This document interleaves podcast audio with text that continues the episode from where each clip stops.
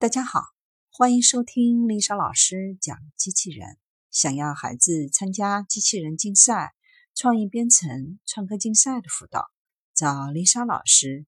欢迎添加微信号幺五三五三五九二零六八，或搜索微信公众号“我最爱机器人”。今天丽莎老师要为大家分享的是 NASA 开发新型机器人，直接搜寻外星生命。虽然美国航空航天局的探测车已经在寻找其他星球上是否有生命存在的迹象，但他们并未直接搜寻生命。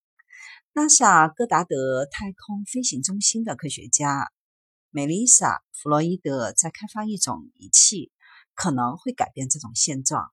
他的目标是开发一种机器人，仔细查看土壤和岩石样本。寻找细菌或被称为古生菌的另外一种单细胞微生物存在的证据。这些生物体被认为是出现在地球上的首批生命。弗洛伊德想知道其他行星上生命的进化是否与地球相似。他认为他的想法实际上还是一种假设：火星上的生命进化与地球相同吗？当然，火星存在着与地球相同的化学汤，但是在其他星型上直接搜寻生命其实并非易事。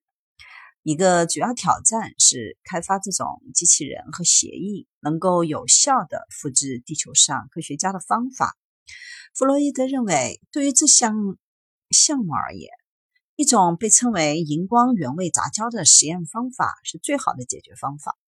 它的开发这一过程能自动完成的技术，荧光原位杂交是一种复杂的实验方法，其中牵涉到许多步骤和仪器。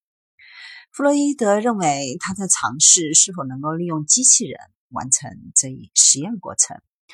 如果他的设想机器人能够制造成功的话，NASA 可以把它作为探测车的一部分，或者独立发射到太阳系其他行星卫星上。